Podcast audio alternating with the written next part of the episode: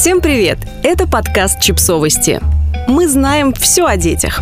Позитивный неглект, отказ от навязчивой заботы и новый метод воспитания. Я всегда рядом, но их жизнь принадлежит только им – так вкратце Дженнифер Гарнер, звезда сериала «Шпионка» и комедии «Из 13 в 30», описала свои отношения с детьми. Думаю, вполне нормально, если они терпят небольшой доброкачественный неглект. Вот так из недавнего выпуска программы Today на канале NBC мы узнали, что Гарнер, ну, совсем не мама-вертолет.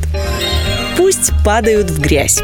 На наших глазах выделился новый стиль воспитания – доброкачественный или позитивный неглект. Он полностью противоположен упомянутым вертолетам, а также родителям-газонокосилкам и мамам-тигрицам. Обо всех этих разновидностях читайте в отдельном материале. Неглекта в нем как такового нет. Напротив, специалисты считают его более здоровым, чем вертолетное воспитание, когда у ребенка буквально нет возможности шагу ступить без неустанного контроля и гиперопеки. В основе позитивного неглекта лежит поощрение самостоятельного исследования ребенком окружающего мира, считает известный психотерапевт и писатель Майкл Формика. Позволяйте детям падать в грязь и подниматься. А еще лучше, пусть они поиграют в грязи и на собственном опыте испытают неудачи, невзгоды и тяготы этого беспорядка, который мы называем жизнью. Они могут вас удивить. Более того, они могут удивить самих себя. Чем полезен стресс? Когда родители или опекуны демонстрируют уверенность в том, что дети не нуждаются в их присутствии и помощи, даже в сложной ситуации, их уверенность передается и детям. Они привыкают к мысли, что и сами все могут. Жанин Домингенс Старший психолог Института детского мышления США напоминает, что умение переживать сложные моменты и справляться с трудностями, зная, что помощь не придет, навыки, которые пригодятся ребенку в жизни. Хорошо бы, если бы не пригодились, но, к сожалению, стопроцентную гарантию безмятежного будущего нам никто не выдает. Так что лучше вырасти готовыми ко всему.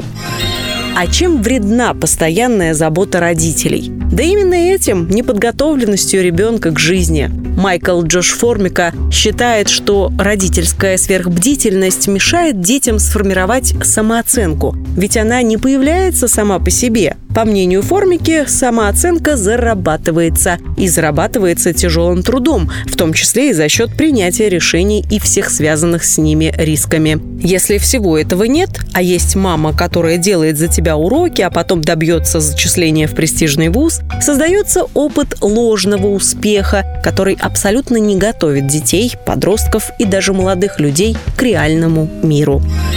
Оставайтесь собой. Для детей это тоже полезно.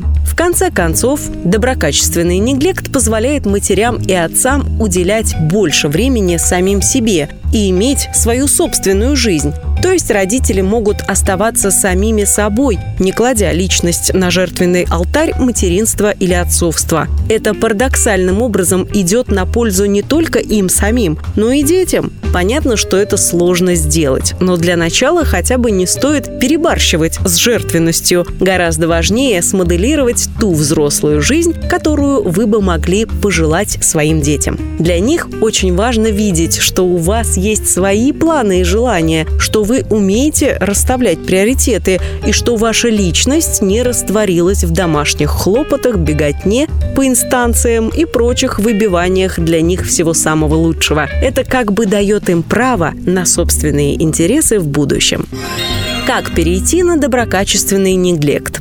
Главный принцип – никакой сверхбдительности, чрезмерной опеки и навязывания своего общества. Но в случае серьезных вопросов, таких как буллинг, уместно дать знать ребенку, что вы быстро вмешаетесь, предостерегает писательница. И дайте ему понять, что он в любом случае может обратиться к вам с какой-нибудь проблемой. Только каждый раз, перед тем, как браться за дело, узнавайте, пытались ли они сами что-нибудь сделать для решения этой самой проблемы. Подписывайтесь на подкаст, ставьте лайки и оставляйте комментарии. Ссылки на источники в описании к подкасту. До встречи!